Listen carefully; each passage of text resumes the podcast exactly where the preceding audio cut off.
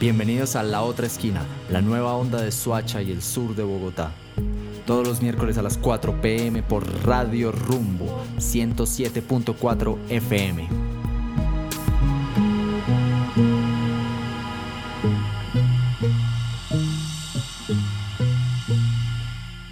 Amigas, muy buenas tardes, bienvenidos a La Otra Esquina Radio, el lugar en donde cada semana encontramos nuestro sur.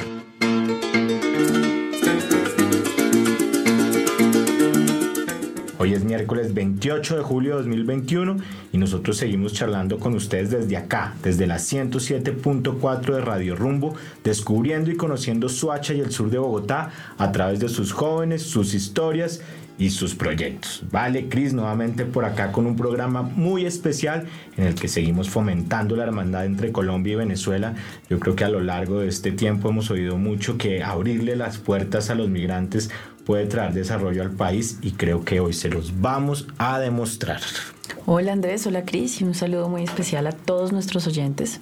Precisamente hoy con un tema que es de interés para nuestra juventud y cuando hablo de jóvenes me refiero a todos los que cohabitamos el territorio, afros, indígenas, mestizos, citadinos, campesinos y también esos hermanos que llegan de otros países. Y de eso hablaremos esta tarde de proyectos que están tejiendo el presente, que están llenando de confianza el futuro de Colombia y que son liderados por extranjeros, más exactamente por jóvenes venezolanos.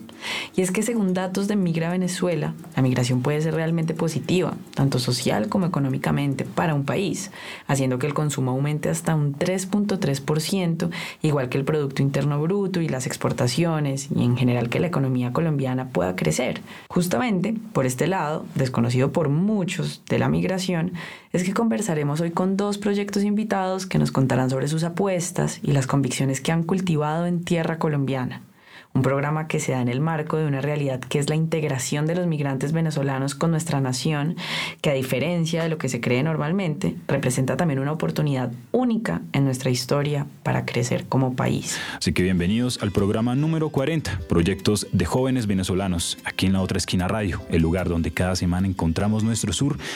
Y vámonos con un poco de música, esto que se llama Me Fui de Raimar Perdomo. Obligaba mis ojos a no ver la realidad, creando excusas para no escuchar. Yo me escudaba, no reaccionaba.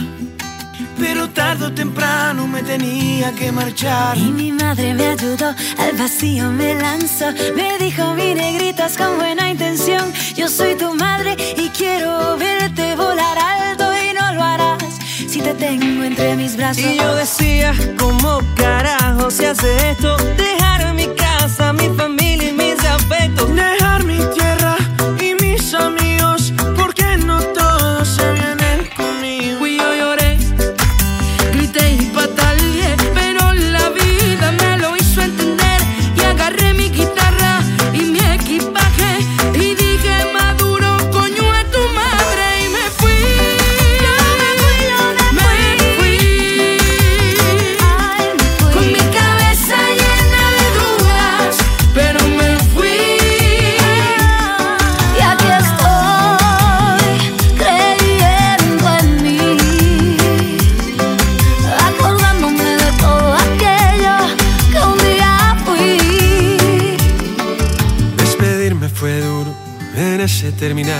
Lloré todo lo que en un año se puede llorar, pero me fui pa' la frontera.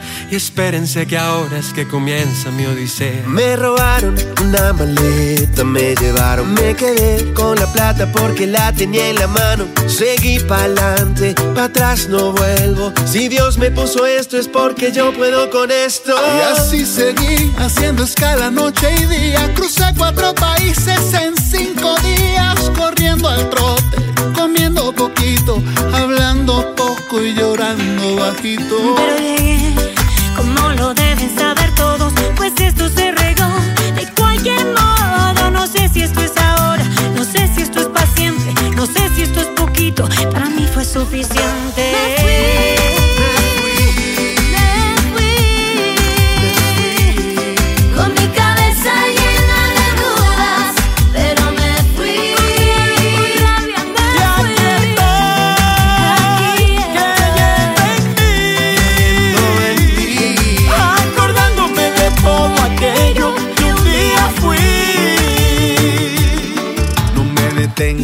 Sigo en la lucha.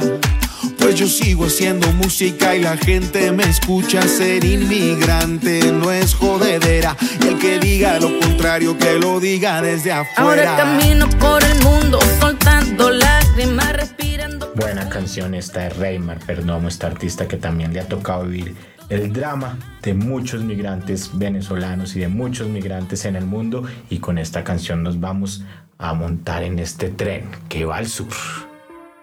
Tren al sur.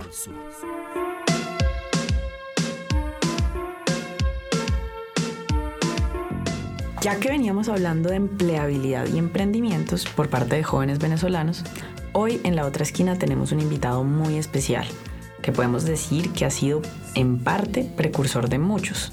Se trata de Alejandro Méndez, quien al llegar a Colombia junto a su esposa Fabiola tuvo que pasar por ese tedioso proceso de, encontrar y recaudar toda la documentación para residir legalmente, además de ser testigos de la cantidad de trámites y trabas que hay acá para emprender.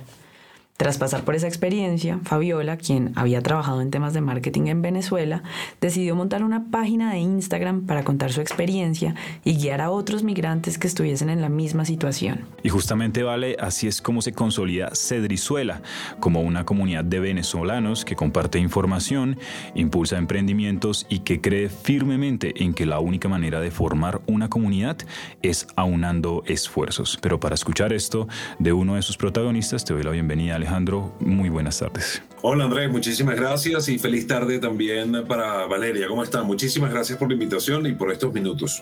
Muchas gracias a ti Alejandro y ya con toda esa experiencia y con tantas personas que han apoyado de- desde Cedrizuela, yo quisiera preguntarte y que nos contextualizaras un poco, ¿qué crees que es lo más difícil para los jóvenes venezolanos que vienen a Colombia, que tienen ese ánimo de trabajar y ese ánimo de, de emprender? Oye, creo que una de las cosas pues más complicadas primero, eh, y por eso fue que nació Cedrizuela en su momento, es obtener la información, porque a pesar de que estamos en Latinoamérica y que eh, creo que el efecto burocracia no, no, no, no cambia, eh, el efecto papeleo, el efecto engorroso de trámites no cambia, sí hay cosas diferentes. Que, se hacen acá, ¿no? Entonces creo que en principio eh, eh, tener la información de primera mano y, saber cuál es el rumbo en el papeleo que hay que hacer para poder obtener un buen trabajo o para poder eh, canalizar una empresa. Se presenta el caso, por ejemplo, que nosotros estamos acostumbrados a un formato de currículum y aquí hay una hoja de vida que se hace pues completamente diferente. Ya por allí cambian las cosas para los jóvenes que estén buscando trabajo y para los que quieren hacer empresa, pues hay eh, una, una serie de cosas y de pasos que, que si desconoces, pues se te hace cuesta arriba el poder llevar un emprendimiento, ¿no? Está todo el tema de registro de Cámara de Comercio, cómo funciona el tema de DIAN, cuál es el- la, la mejor empresa o cuál es el mejor formato de empresa que debo registrar, si lo debo hacer a título personal, si debo crear una SAS. Todas esas, esas cosas se convierten en limitantes cuando no se tiene la información de primera mano, ¿no? Y creo que la limitante más grande y esto tiene que ver por, por la forma en la que se ha dado la migración venezolana, es que, que muchos de nosotros quedamos con un pie en Venezuela, ¿no? con la esperanza de regresar. Muchos de nosotros eh, eh, no ha sido una elección el salir del país, sino que prácticamente ha sido una obligación. Entonces, cuando llegas acá a Colombia, si todavía sigues teniendo eh, eh, un pie en Venezuela y sigues pensando en cómo eran las cosas en Venezuela y sigues pensando cómo sería estar en, en- en Venezuela, pues lograr hacer eh, eh, vida en Colombia y adaptarse a muchas cosas en Colombia cuesta un poco más de, de trabajo. Nosotros siempre recomendamos a la gente que lo mejor que podemos hacer o lo mejor que se puede hacer es definitivamente caer en la realidad y en la conciencia de que estamos en este país, que tenemos que adoptar culturas de este país, que tenemos que celebrar velitas, que mañana tenemos que celebrar la independencia de este país, que tenemos que entender cómo funcionan los procesos culturales eh, de este país, de entender cómo funciona el mercado, cómo funciona la empresa para lograr el éxito. Así es, Alejandro, y además de lo que dices, y sabiendo que aquí emprender es un reto enorme, eh, incluso para los mismos colombianos, te quería preguntar con qué se enfrentan los migrantes y cuáles son las oportunidades que se han identificado, cómo es ese recibimiento y en qué sectores laborales se están ubicando más. Creo que, que los emprendimientos gastronómicos, de alguna u otra forma, pues la gente eh, eh, cree que son fáciles de llevar a cabo y, y son uno de los más complicados cuando se quiere hacer empresa, porque creo que también es importante destacar que, que, para nosotros el emprendimiento es una, una, una fase, eh, es un tiempo para hacer empresa. Si tú te quedas permanentemente en el emprendimiento, eh, tal cual como lo dice la palabra, no terminas de arrancar, no terminas de consolidar, ¿no? Pero creo que acá, pues la gastronomía, eh, para mucha gente le parece un, emprendimiento fácil, aunque no lo es, es realmente sacrificado y complejo poder llevar un emprendimiento gastronómico a, a empresa. Sin embargo, creo que es el como que al más rápido le echan mano, ¿no? Porque a lo mejor puedo comenzar a hacer postres desde mi casa, puedo eh, comenzar a hacer dulces desde mi casa, comenzar a utilizar las redes sociales para vender eso, eh, para vender eh, esos postres, esa comida, esas hamburguesas, generar una cocina oculta, no necesito un local, los recursos prácticamente que están a la vuelta de la esquina. Sin embargo, todo el mundo come, así que en teoría todos son clientes. Pero, pero como te repito, creo que saltar del emprendimiento a la empresa es lo que es complicado en el país, ¿no? Seguro que sí, recogiendo algunas de las ideas que nos has comentado, yo supongo que a medida que crecen las migraciones y que se ve más presente esa nostalgia y que se extrañan esos productos locales, empieza a aumentar el mercado. Es decir, en la medida que también se puedan seguir creando emprendimientos de, de, por ejemplo, comida típica venezolana, pues más venezolanos lo van a buscar y así se va creando un nicho y pues definitivamente nosotros nos hemos empezado a encontrar con muchos venezolanos que están haciendo unas cosas maravillosas y que nos están enseñando mucho y hoy tenemos a uno más o no, Cris. Claro que sí, y para mirar todo esto que estamos hablando desde otro ángulo, yo quiero contarles de una iniciativa de un grupo de jóvenes profesionales venezolanos, colombianos e hijos de la migración colombo-venezolana que por el año 2018 formaron la asociación El Salto del Ángel en una región hermosa de Colombia. No sé si ustedes se imaginan de cuál región estoy hablando yo. Mm, tantas, pero debe ser de frontera. Exacto, me refiero a La Guajira, con su sede principal en, en Riohacha y con presencia en los municipios de Maicao, Uribia, Manaure y Barrancas. Este grupo de jóvenes comenzó a, a brindar apoyo como respuesta al fenómeno migratorio proveniente de Venezuela, la emergencia humanitaria y la crisis fronteriza en ese departamento. Exactamente, Cris. Y de esa forma se han ido posicionando dando respuesta a la necesidad latente en la región de consolidar una organización civil capaz de, de atender a la población migrante mixta proveniente de Venezuela y que además pueda realizar acciones de representatividad y vocería en el territorio. La Asociación Salto del Ángel tiene diversidad de proyectos, ha creado alianzas institucionales y formado un tejido comunitario extenso en el territorio de La Guajira. Además, tienen un programa de voluntariado y le han dado forma a iniciativas como Activa Lab, entre muchas otras que prefiero que el gran invitado que tenemos hoy, Andrés Boscan, nos cuente. Bienvenido a la otra esquina, Andrés, ¿cómo estás? Un gusto a todos los radioescuchas, gracias por este espacio. Eh, desde La Guajira, pues agradecido por esta oportunidad. No, gracias a ti, Andrés, por estar por acá con nosotros en la otra esquina radio. Y yo quiero comenzar haciéndote una pregunta sobre la situación migratoria en la frontera colombo-venezolana, en La Guajira, porque poco hablamos de ella y aunque pues en buena medida sabemos que existe una crisis. Eh, ¿Tú cómo podrías analizar lo que sucede exactamente en la frontera? ¿Qué conflictos existen para los migrantes al ingresar a, a Colombia? ¿Y desde dónde y a partir de dónde empezó esta, em, esta intervención del Salto del Ángel.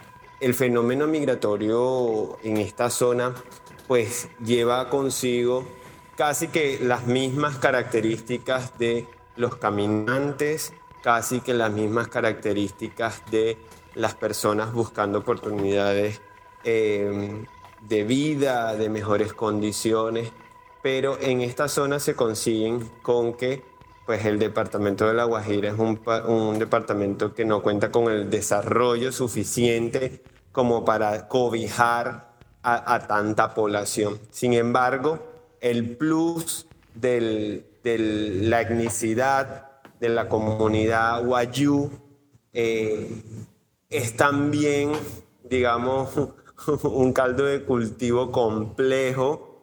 Eh, y, multidimensional en muchas formas y, y es una, digamos, eh, una preponderancia en el fenómeno migratorio que se genera por esta zona. Eh, cuando nosotros decidimos constituirnos y construir este, esta organización, precisamente eh, estábamos enfrentándonos a esas necesidades. Mucha gente, por la cercanía con Maracaibo, venía a los municipios de La Guajira a vender cosas, a vender productos, ropa usada, eh, electrodomésticos, enseres, ese tipo de cosas. Se venían a vender plásticos también, eh, se venían a vender acá. Eh, eso sin contar el tema del contrabando del combustible que en este momento pues ha mermado o, ha, mutado. Eh, la frontera colombo-venezolana en el eje Guajiro es muy, muta muy rápido.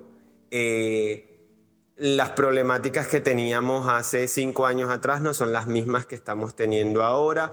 Por ejemplo, hoy tenemos el tema de la pandemia eh, también como, como apuntándose allí como una cuestión que hay que atender porque está llegando, a pesar de que la frontera está cerrada, está llegando población migrante en busca de atención médica y en busca de una vacuna que en Venezuela pues hay, pero muy poca, o eh, la corrupción también está privilegiando a unos pocos. Andrés, y en ese sentido, teniendo en cuenta todo lo que nos acabas de contar, Háblanos un poco del impacto que ha tenido la organización en la vida de los migrantes, es decir, qué indicadores existen sobre el éxito de Salto del Ángel en La Guajira. Mira, yo creo que nuestro impacto no solo va dirigido hacia la población migrante, sino a la comunidad en general.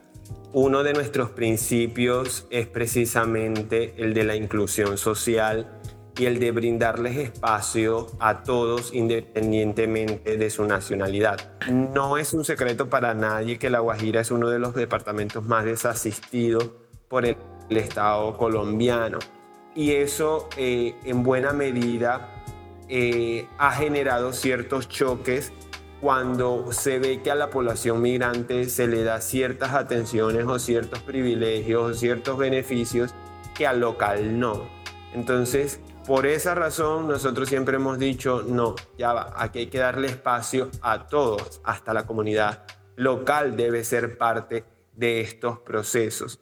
Entonces, eh, se trata precisamente de eso, de reconocer, de reconocer a la población inmigrante como un actor de incidencia dentro de, esta sociedad y de darles oportunidades también a la comunidad local de, eh, de ser parte de, las soluciones a las problemáticas. Eso ha permitido también mitigar la xenofobia y eh, establecer un diálogo de, intercambio cultural. Entonces ves cómo la gente empieza a ser más amiga, más amable y sobre todo que la Guajira tiene esta característica. O sea, aquí nadie puede decir como que eh, no, ellos, ellos por allá y nosotros por aquí cuando conseguimos que aquí hay familias mixtas. Que aquí, no, que yo tengo un hermano allá en Venezuela, no, que mis sobrinos nacieron allá, no, que yo tengo un hijo que lo parí allá, pero yo vivo aquí, pero mi abuela era de allá, pero, o sea, es, esas, esas, esas historias de vida te las consigues a diario y eso es lo que hace que en una familia pues haya de algún modo esa sensibilidad hacia el tema migratorio. Es más, muchos guajiros lamentan la situación de Venezuela porque ellos dicen, nosotros comíamos de allá, nosotros veíamos, era la televisión de allá, nosotros nuestras casas las construimos con material que se compró allá. Así es, Andrés, y no hay duda que es un trabajo maravilloso el que vienen haciendo. A mí me gusta mucho Activa como lo mencionabas, porque también aprovecharse de las comunicaciones, de las nuevas narrativas. Hemos visto un proceso interesante con youtubers para hablarle a la gente desde, desde la empatía, desde un lenguaje de pares, Cris, y creo que esto es lo que necesitamos en este momento que está viviendo el país. Claro que sí, Andrés, y aprovechando que seguimos aquí con Alejandro Méndez conectado y con Andrés Boscán. Me gustaría saber la opinión de ambos sobre el panorama local de nuestros países, pero también global de la crisis migratoria.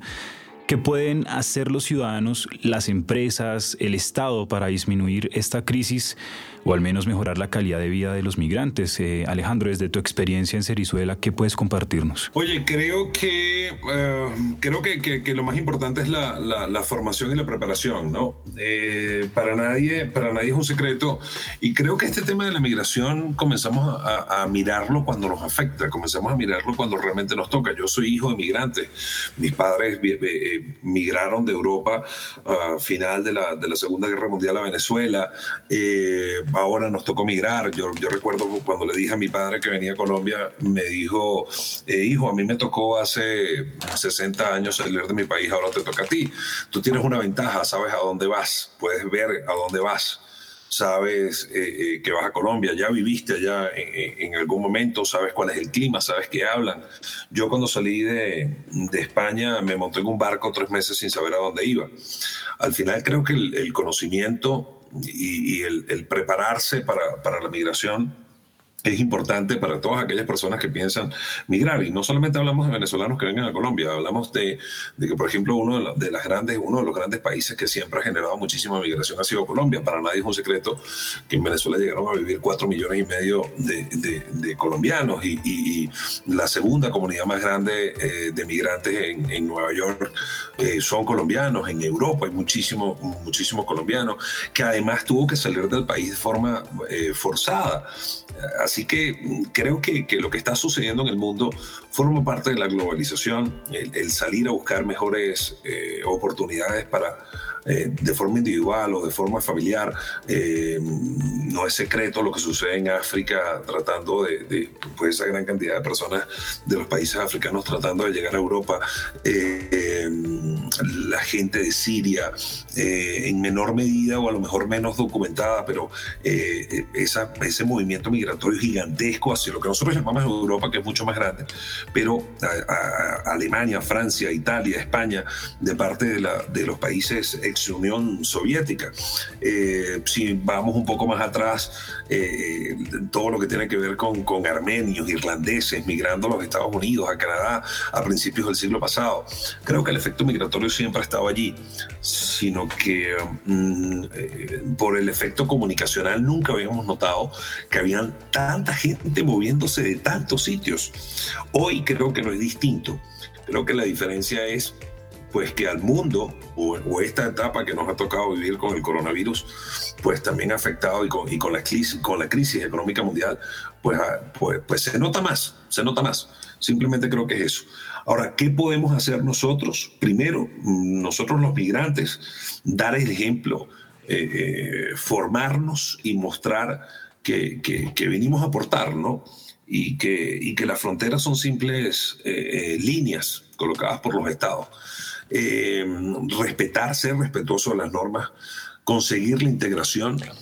Y creo que al final las historias de migración exitosas, independientemente de que sean venezolanos en Colombia, colombianos en Nueva York, irlandeses en Estados Unidos, de españoles en Venezuela, eh, alemanes en, Argentina, creo que al final las historias de éxito de, migración pasan por eso, pasan por la, la, adopción rápida de la cultura del país y de sentir arraigo por el país que te recibe. No, de acuerdo. Realmente la migración pues hace parte de las sociedades humanas desde el principio de los tiempos, desde el principio de su evolución, cuando eran Homo erectus saliendo de África al resto del continente del planeta. Entonces hace parte de nuestra esencia y de nuestra cultura. Eh, el tema de pronto sí son como esos grandes éxodos que hay en momentos determinados de la historia que pues alteran como el flujo de esa migración pues al menos el impacto que generan es más, es más fuerte en las poblaciones. ¿Qué opinas tú, Andrés, de, esto que hablábamos y de esta crisis migratoria?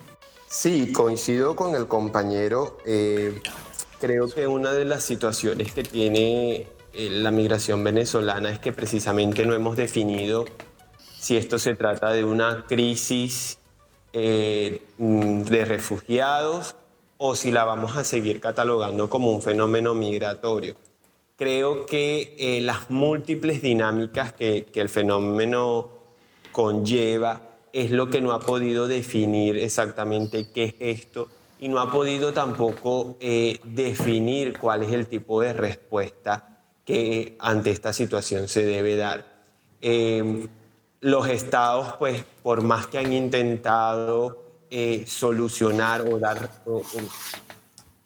implementar políticas públicas para, para minorar barreras, para, para brindar oportunidades, eh, eh, es cierto que, que, de algún modo son un tanto cortoplacistas, es decir, se quedan con que, bueno, no, esto va a cambiar dentro de cinco años y dentro de cinco años, eh, pues ya no tendremos migrantes. Y ya llevamos quizás cinco o seis años de unos flujos altos donde ya casi 6 millones de personas han salido del país y, que uno no ve como ya va, esto no se va a detener, eh, porque ya salieron 6 millones de personas y estas 6 millones de personas van a buscar que sus familias se vengan y que dejen de, pasar necesidades allá. Sin embargo, me gusta ver esto con mucho optimismo porque si algo tiene el, venezolano es que es muy emprendedor y, no se queda como de, brazos cruzados. Esa migración que, se vende por ahí muy victimizada, pues creo yo que, ha hecho también mucho daño y no es la gran mayoría. La gran mayoría pues quiere echar para adelante y busca las formas y las herramientas necesarias para para hacerlo. Sigue siendo joven Andrés, 32 años, tienes toda una vida por delante y es espectacular el trabajo que vienen haciendo y al igual que Alejandro Méndez desde el colectivo Cedrizuela, yo creo que ustedes son un ejemplo y son eh, dan fe de lo que se dice, de todo lo que puede traer la migración. Me encanta eso que dijeron del emprendimiento de los venezolanos porque hay que demostrarlo y ustedes lo están haciendo. Queríamos agradecerles a los dos por haberse pasado por acá, por la otra esquina radio. Cuenten con todo nuestro apoyo. Ojalá sigamos haciendo muchas cosas juntos. Y bueno, a ustedes y a todos nuestros oyentes, no olviden seguirnos en la otra esquina FM en Instagram, la otra esquina radio en Facebook y Twitter. Seguimos en este programa hablando de la migración venezolana, de todos los proyectos y los trabajos que estamos haciendo juntos. Alejandro Méndez del colectivo Cedrizuela y Andrés Boscán de la organización Salto del Ángel en La Guajira, que además le contamos que pronto estaremos por allá visitándolos, Cris. Claro que sí, ahora nos vamos con un poco de música. Este de el mayor, uno de los mayores exponentes del hip hop latinoamericano, Lil Supa, con esto que se llama Hambre. Paso mis vacaciones en lagunas mentales. Ya no recibo regalos en navidades, ¿sabes? Curo mis males desahogándome en pares humedeciendo vaginas instrumentales. Ya ves, proyectos de vida no tengo, tengo temas nuevos. Algunos quieren tener la vida que llevo, pero no se imaginan lo que me cuesta conseguir dinero, ni el cansancio que producen los viajes del ego. Si hay algo que aprendí desde pequeño es a nunca confundir a mis visiones con mis sueños, ambiciones con empeño. De mi cielo soy el dueño y no le doy la solución de mis conflictos a un leño. Never, I'm too clever, soy muy feliz a mi manera. Los tontos salen a pescar cuando hay mar de leva. Yo espero el momento preciso para hacer que llueva. ¿Tenías algo que decirme? But whatever, tenemos hambre de ganar. We still hungry. No hay tiempo para celebrar, cause we still hungry. Acabamos de cenar, but we still hungry. No se queje, mijo, and better stay hungry. Tenemos hambre de ganar, yeah, we still hungry. No hay tiempo para celebrar, cause we still hungry. Acabamos de cenar, but we still hungry. Don't you worry, mijo, baby, don't you worry. Lo primero que debes entender es que solo compito para verte perder. Poseo un apetito infinito por aprender y leo para comprender el gran poder de saber, ¿se entiende? Me tengo fe, pero no confío en la gente, ah, ni creo en los llamados golpes de suerte. Solo dependo del control de mi mente, ya que nadie llega a ser millonario sin ser inteligente. Defino mi camino, cuido mi caminar, escribo mi destino, no lo dejo al azar. Prefiero blanco el vino para los frutos del mar. No trates de engañar a alguien con buen paladar. Mis exquisitos escritos guardan propósitos, honores, méritos, objetivos, éxitos, fotogramas inéditos, lugares insólitos, con el dinero que obtuve en pretérito. Haciendo vueltas de trabajo para salir de abajo. La vida es una lucha libre donde no hay relajo. Si tengo par de hoes al lado sobándome el tajo, lo demás al carajo ando contando fajos. Vine a llenar mi paquete, daré lo que me provoque. Fuck it, pero sin perder el enfoque. Ganando cash en toque para ir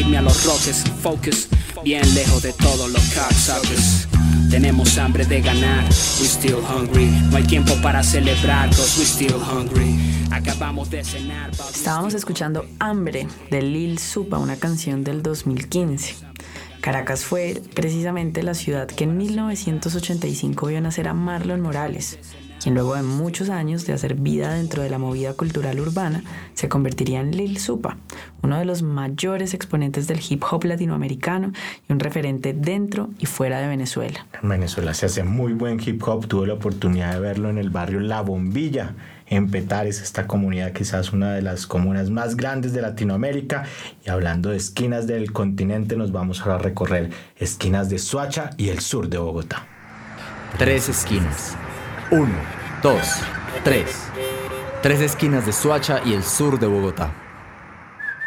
Bueno, yo me voy con una esquina que es cerca de acá, de Cazucán. Se trata de la Feria de la Resistencia, en la localidad de Bosa, más específicamente en Santiago de las Atalayas, primer sector.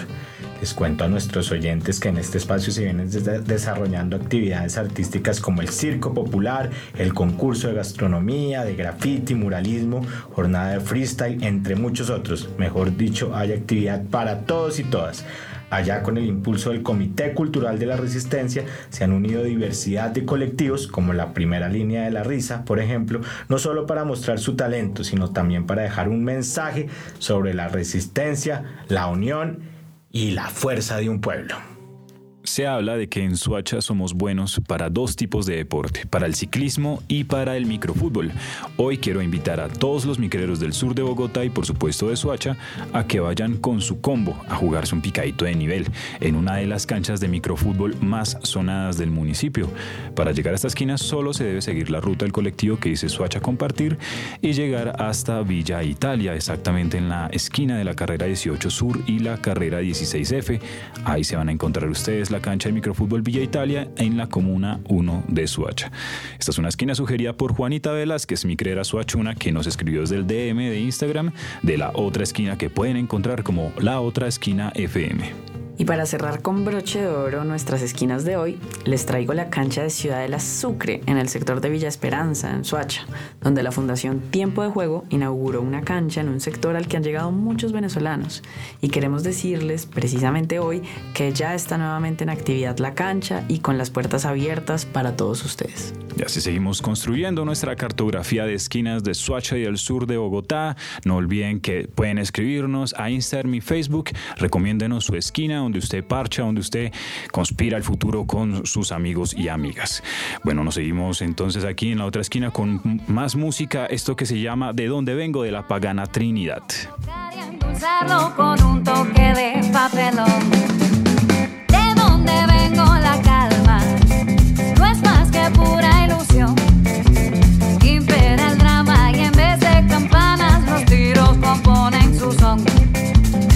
Caso una pistola es un juguete y un kilo de arroz se toma por milagro.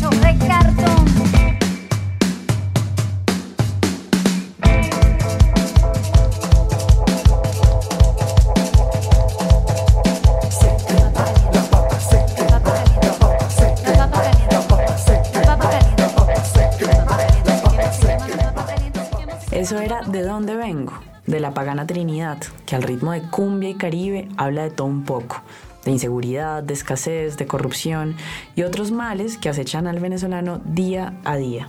Bueno, ¿y con qué seguimos, Andrés? Bueno, vale, continuamos en esta tarde con este programazo que nos ha traído hasta el momento dos proyectos increíbles que son liderados por jóvenes migrantes venezolanos en nuestro territorio. Nos hemos dado cuenta que no todo es como lo cuentan, que definitivamente hay un gran sentido de país en conjunto con ellos y con ellas y sobre todo con quienes compartimos no solo nuestras dolencias, sino también nuestras esperanzas y proyectos y pues no, yo creo que definitivamente podemos hacer muchas cosas juntos.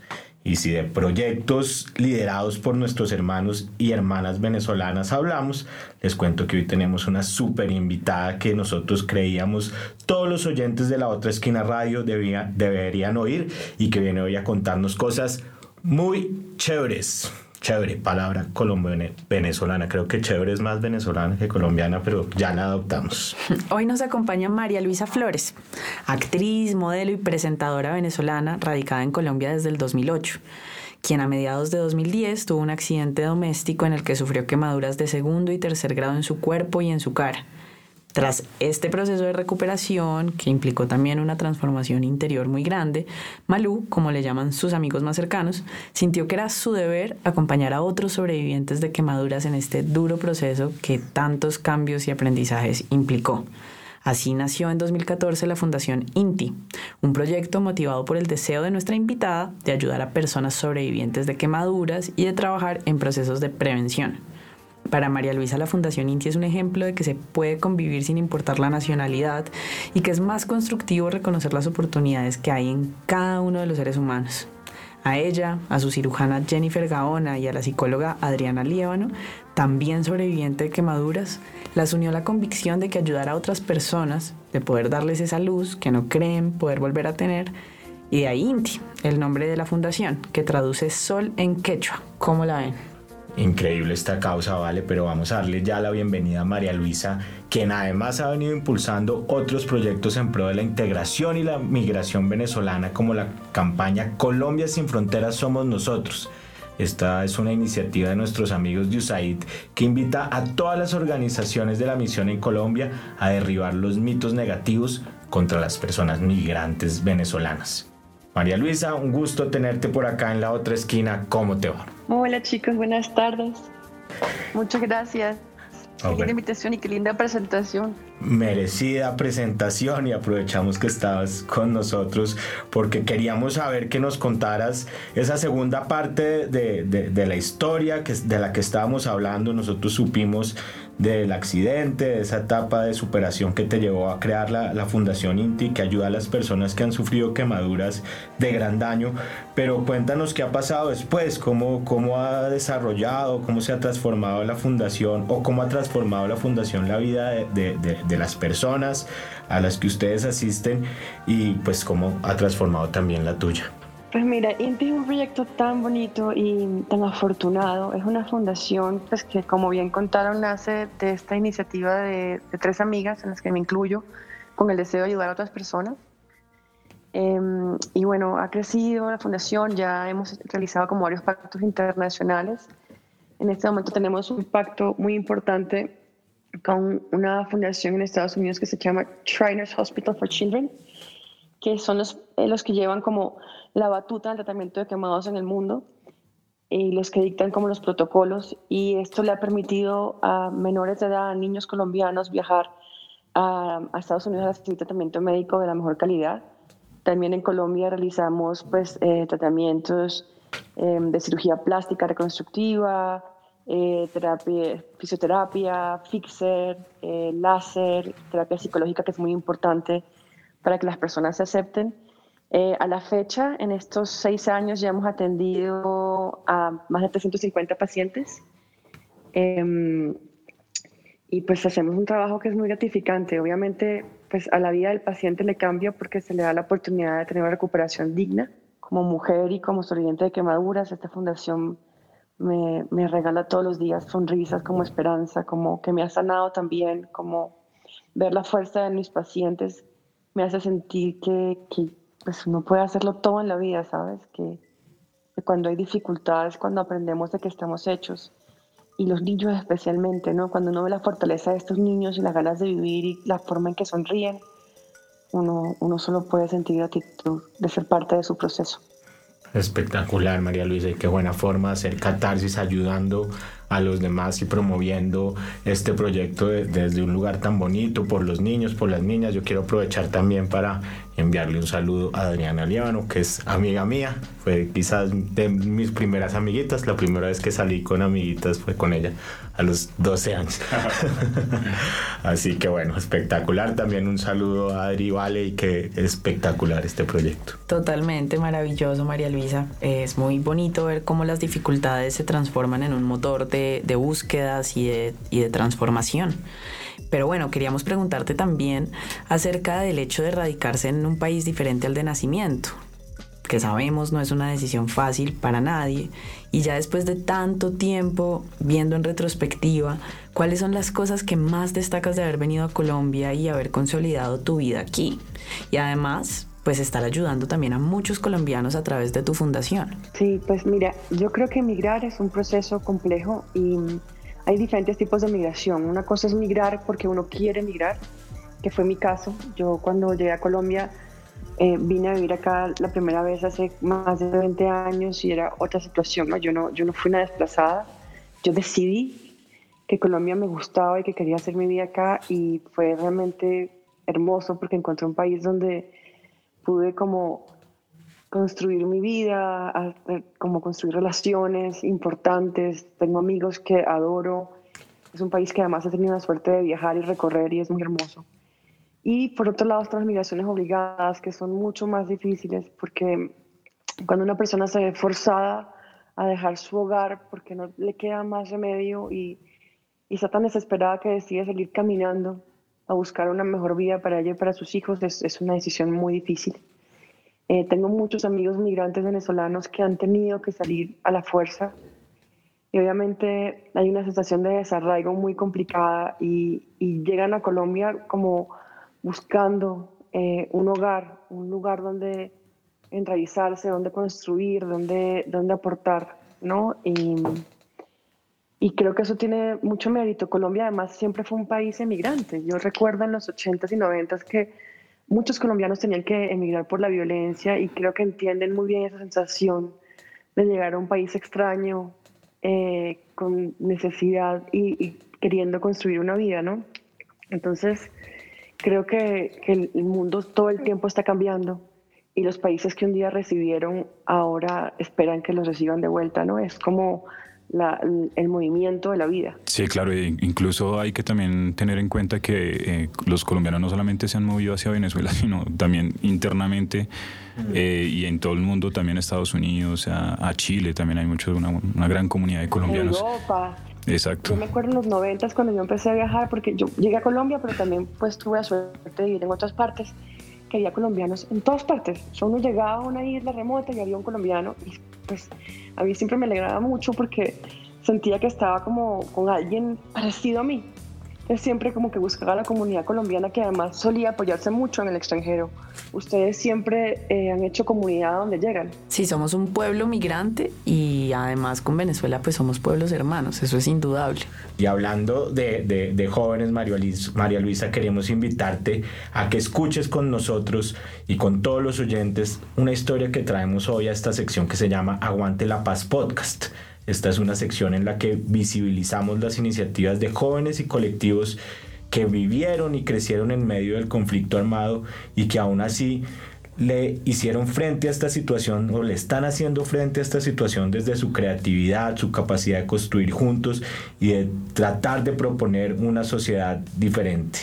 Y lo chévere es que en este aguante de hoy justamente eh, venimos desde Suacha con la historia de Marino Rivera, más conocido por los migrantes y desplazados como el ángel de la calle.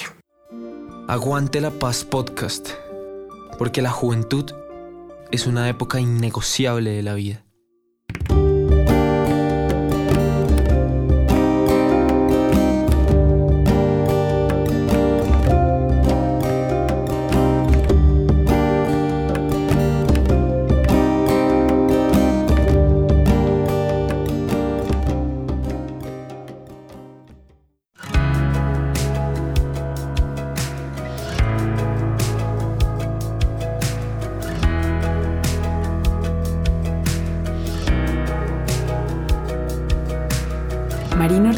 Profesor de un colegio en Caquetá cuando las FARC empezó a pedir vacunas para que pudieran trabajar. Sí, así mismo. Las FARC le pedía vacuna al colegio del pueblo para que pudiera atender a sus alumnos. Como Marino se negó, llegaron las amenazas y un día, en el centro de Florencia, le dijeron que tenía 24 horas para irse o lo mataban. Al igual que a los otros 6 millones de desplazados internos de Colombia, a Marino le tocó salir de su casa, sin su esposa ni su hijo, sin despedirse de sus alumnos, sin poderles dar un último consejo. Corría el 2004, uno de los años más duros del conflicto armado en Colombia, según el Centro de Memoria Histórica. Marino contaba 20 años y aún no sabía que esta tragedia transformaría su vida y lo convertiría en el ángel de muchas personas que un día también tuvieron que dejar su tierra. Después de 11 horas de viaje en bus, mirando por la ventana el recuerdo de sus días felices, Marino llegó a Bogotá con una maleta y sin saber nada de la ciudad. Solo que aquí llegaban los desplazados. Y no se equivocaba. Con 352 mil víctimas del conflicto, Bogotá es la segunda ciudad con más desplazados internos del país después de Medellín. Llegó como eh, muchos eh, de los que tienen que emigrar sin conocer un territorio, sin conocer una ciudad que para mí era totalmente desconocida. Pues obviamente que es una situación que también me genera demasiadas dificultades porque pasé de tener una oportunidad laboral a ser un habitante en calle, a tener que dormir debajo de un puente, a tener que pedir una moneda para poder alimentarme, quedarme sin, sin ropa, eh, sin calzado, tener que ir a recoger alimentos en descompuestos, en, corabastos, sin una oportunidad para conseguir empleo porque nadie me podía pues recomendar, de hecho tampoco tenían dónde dormir, dónde, dónde vivir, por eso digo que para mí el 2004 es una es, un año que pues obviamente nunca, nunca se, se me olvidará y, marca realmente mi vida en un antes y un después, pero que siempre lo digo y es una eh, situación positiva realmente porque me permite mm, redescubrir dentro de mí esa, ese, ese amor y esa pasión por ayudar a, a los demás. En esos años, la Fundación Marcelino Pan y Vino, que brindaba apoyo humanitario a los desplazados inmigrantes, lo acogió por unos meses. Ya conociendo mejor la ciudad, se movía frecuentemente entre Soacha y Bogotá como colaborador de la institución. Sin embargo, por dificultades económicas, la fundación cerró y Marino volvió a estar en problemas.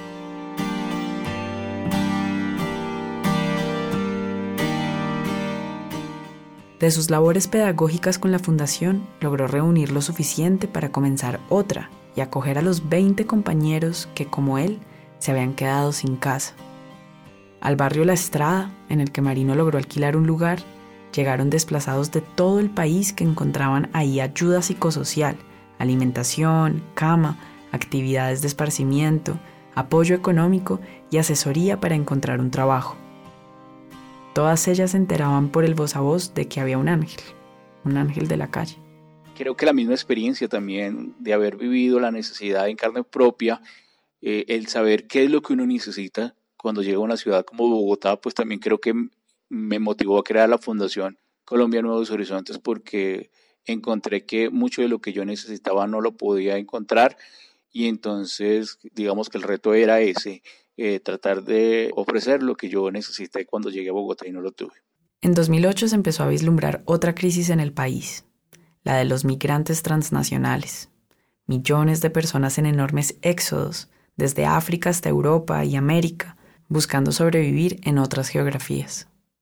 La sede con capacidad para 30 adultos y 30 jóvenes que Marino abrió en Suacha también abrió la puerta para esos nuevos pobladores. Durante 2021, Estados Unidos estima que enfrentará la mayor ola de migrantes de los últimos 20 años, aunque la Casa Blanca se resiste a hablar de una crisis migratoria. El cambio de administración tuvo el efecto llamada que Biden intentó evitar y ahora empiezan a conocerse los datos de esta nueva etapa del éxodo.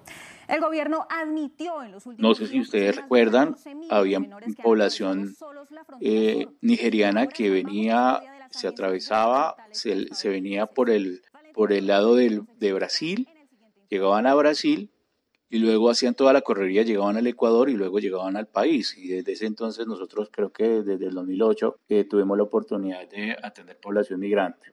Yo eh, siempre digo que la migración tiene muchas similitudes con todo lo que nosotros durante más de 60 años hemos vivido en el país.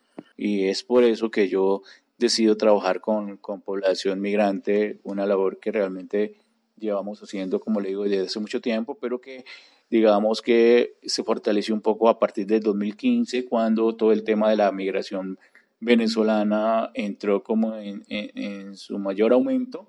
Creo que la migración se tiene que mirar no como una amenaza, sino como, como una ganancia, digo yo, para el país que lo recibe en temas de, en temas culturales, en temas incluso económicos, en temas del recurso humano. Digamos que hay muchas cosas positivas, yo pienso que para el tema de la migración. Y eso mismo lo demuestran la mayoría de estudios técnicos que se han hecho sobre la migración en el país y en el mundo.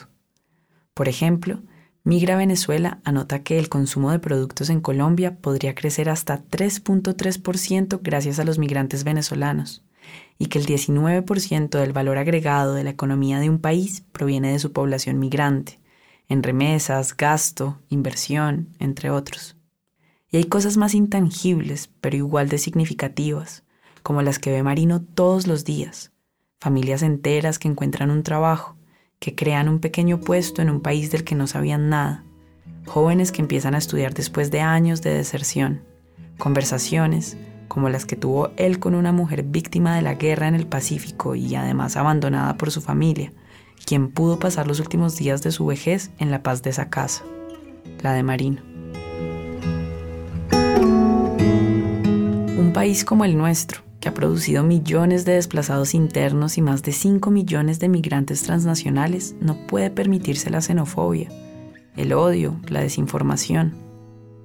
Por la casa de Marino ya han pasado más de 9.000 personas, niños, mujeres, víctimas del conflicto armado, exiliados políticos y refugiados, y se enorgullece de que cada una haya encontrado un alojamiento, comida, ropa y asesoría para reiniciar su vida para escribir una historia diferente a la que la guerra, la persecución, el abandono estatal y social le dejó.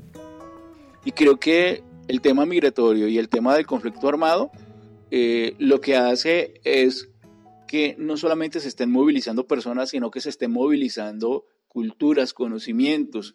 Cuando una persona migra siempre va a ir a otro lado y con sus conocimientos y sus habilidades va a aportar. Y cuando una población, una persona se desplaza, pues también va a aportar. Creo que esa riqueza cultural, por ejemplo, que tenemos en, en, en, en Bogotá, Bogotá es una ciudad multicultural en donde, en donde hay personas de todos los lugares. Y quizás si eh, pudiéramos eh, catalizar esos esos conocimientos y esos saberes y esas habilidades, creo que eh, Bogotá sería una ciudad próspera. Quizás no hemos entendido eso. Creo que esa multiculturalidad es, es la riqueza eh, de un país, de una región, eh, la hace fuerte. Creo que es importante entender eso.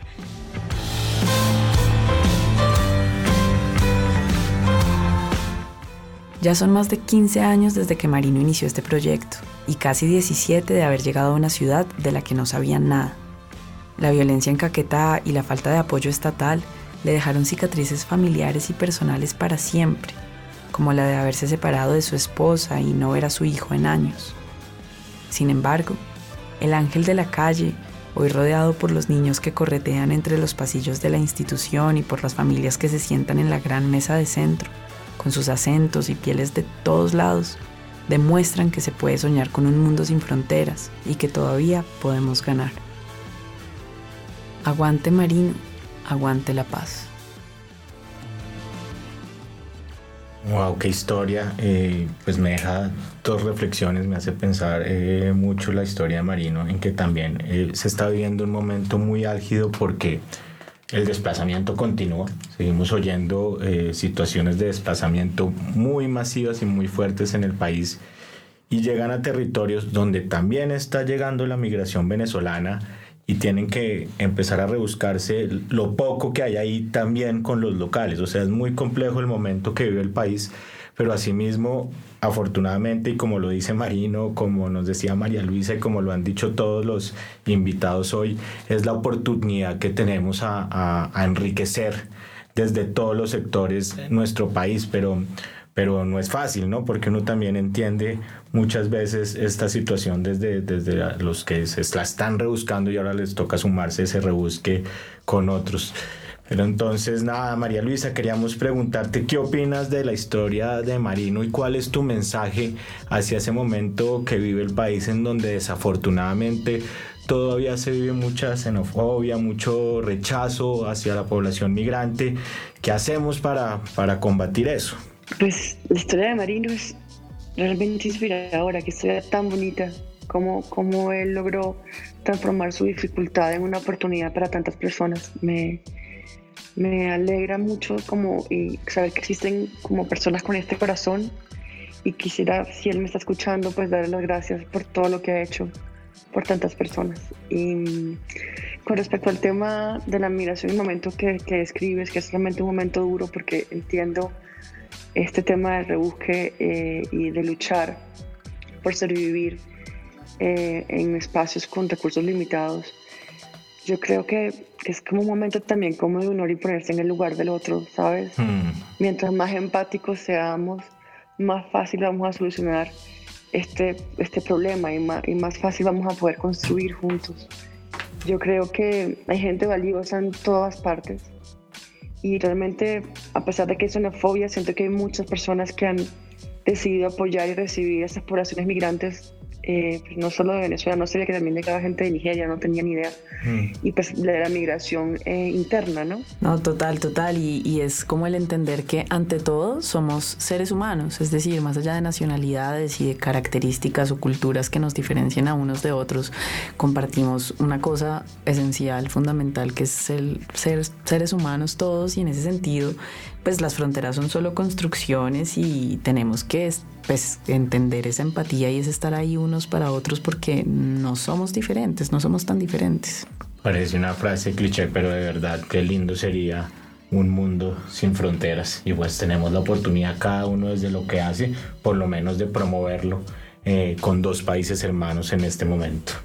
Sí, además que esa realidad debemos, más allá de, de, de, de, avanzar en la empatía, es de asumirla como una realidad que nos rodea, una realidad que está ahí presente y a la cual debemos atender, o sea, no es, no es una opción, debemos ir hacia ella y pues debemos ir con el corazón pues, eh, en la mano básicamente, porque pues esta es la realidad, por ejemplo, construida en Suacha, acá hay gran eh, población migrante de Venezuela y de muchos desplazados de todos los territorios de Colombia, yo creo que si podemos resumir a Colombia en, un territorio más pequeño sería Suacha.